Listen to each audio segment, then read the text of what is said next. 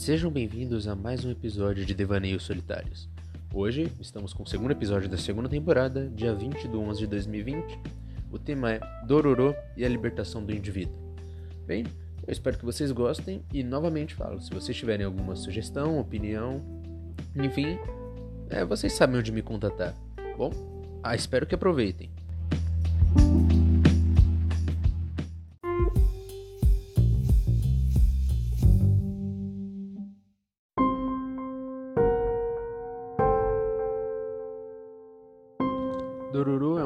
2019 e com uma história bem típica das lendas japonesas. Um garoto que ao nascer tem suas partes do corpo tomadas por demônios e um trato por prosperidade com seu pai. Ele então é descartado num rio, encontrado por um homem que lhe dá próteses e parte em busca de recuperar seu corpo, matando cada um dos demônios.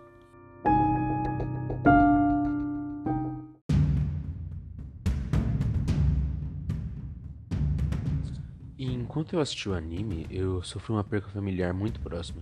De certa forma, eu me senti como Hyakimaru, perdendo algo que me faria falta. E com isso acho que entendi um pouco melhor a história. Um dos pontos interessantes, e sobre o qual quero tratar, é sobre as consequências da cruzada de Hyakimaru em busca de seu corpo. Na cada parte que ele recupera, a prosperidade das terras feudais de seu pai vai acabando. Pessoas têm suas casas destruídas por deslizamentos e a terra não produz como antes. E a pergunta fica: ele está certo ao fazer isso? Será que é legítimo para ele ter seu corpo pessoas sofram? E essa questão não se prende apenas no anime, ela também permeia no nosso dia a dia. A cada vez mais nós somos apresentados ao coletivo como um ente cujo bem-estar supera o do indivíduo. Mas isso apenas cria um paradoxo. Se é certo que se ultrapassa o direito de um indivíduo em nome da sociedade, então isso significa que ele não faz parte da sociedade e, se necessário, nenhum dos membros faz parte dela, pois a qualquer momento podem ter seus direitos suprimidos em nome do coletivo. E o que eu digo é que não existe coletivo, não existe sociedade. Tudo que nos referimos com esses termos são apenas vários indivíduos se associando. E Akimaru não estava errado ao querer seu corpo. Mesmo que outras pessoas perdessem a prosperidade, não é justo manter as bases do sofrimento de outra pessoa. Por mais que se tratasse como um monstro, quase se transformando como daqueles que ele combate, sua resposta, quando perguntado o que ele queria, era sempre curta e objetiva: meu corpo. E quando perguntado por quê, sua resposta era ainda mais clara: porque é meu. O corpo de alguém é a primeira propriedade, algo inviolável que se pode defender a qualquer custo, e é isso que Dororo apresenta.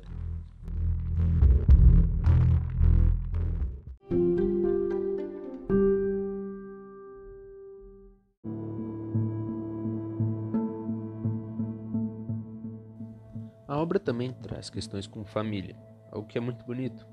Ao aprender a falar e entender melhor o mundo, Hyakimaru se encontra com aquele que cuidou dele quando criança e pergunta seu nome. A resposta do homem é que não precisa se preocupar e que seu nome não importa. Então o garoto toca seu rosto e diz: Eu sei o que você é. Você é mamãe.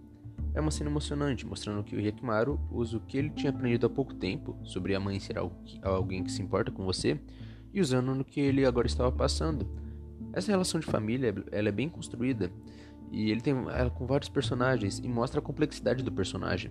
Ele estava disposto a sacrificar e lutar por eles. Logo, como ele poderia estar sendo alguém egoísta? Ele apenas queria o que era seu por direito. E ele estava até mesmo disposto a sacrificar seu corpo por aqueles que ele ama e por aqueles que ele podia escolher sacrificar.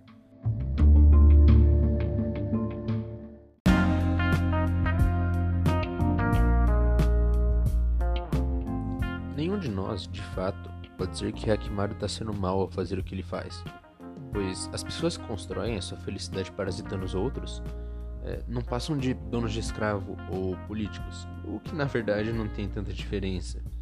Não tem como você se dizer defensor do coletivo, das minorias ou de qualquer outra coisa, ignorando a menor das minorias da qual todos nós fazemos parte, ou a base de qualquer coletivo ou sociedade, que é o indivíduo.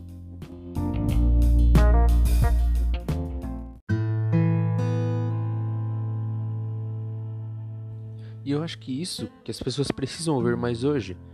Pode parecer um pouco extremo ou duro de falar isso, mas você não tem a menor obrigação de trabalhar para o bem de ninguém. Você não tem a obrigação de servir o outro. Mas, como eu falei no episódio passado, a servidão ela tem que ser voluntária. Ela deve estar sempre acompanhada do amor. Se você é obrigado a ajudar, Então, qual a virtude vai ser achada nisso?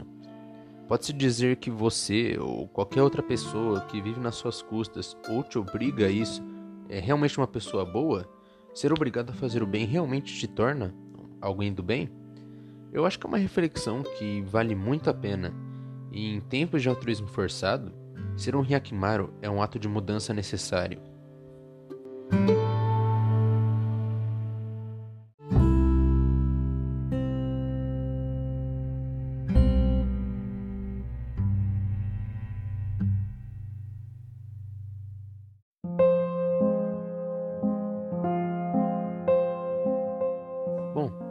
Mas essas são só as minhas opiniões. Se você gostou, é só me seguir no Spotify ou no Anchor. E muito obrigado por ouvir até aqui. Enfim, até a próxima.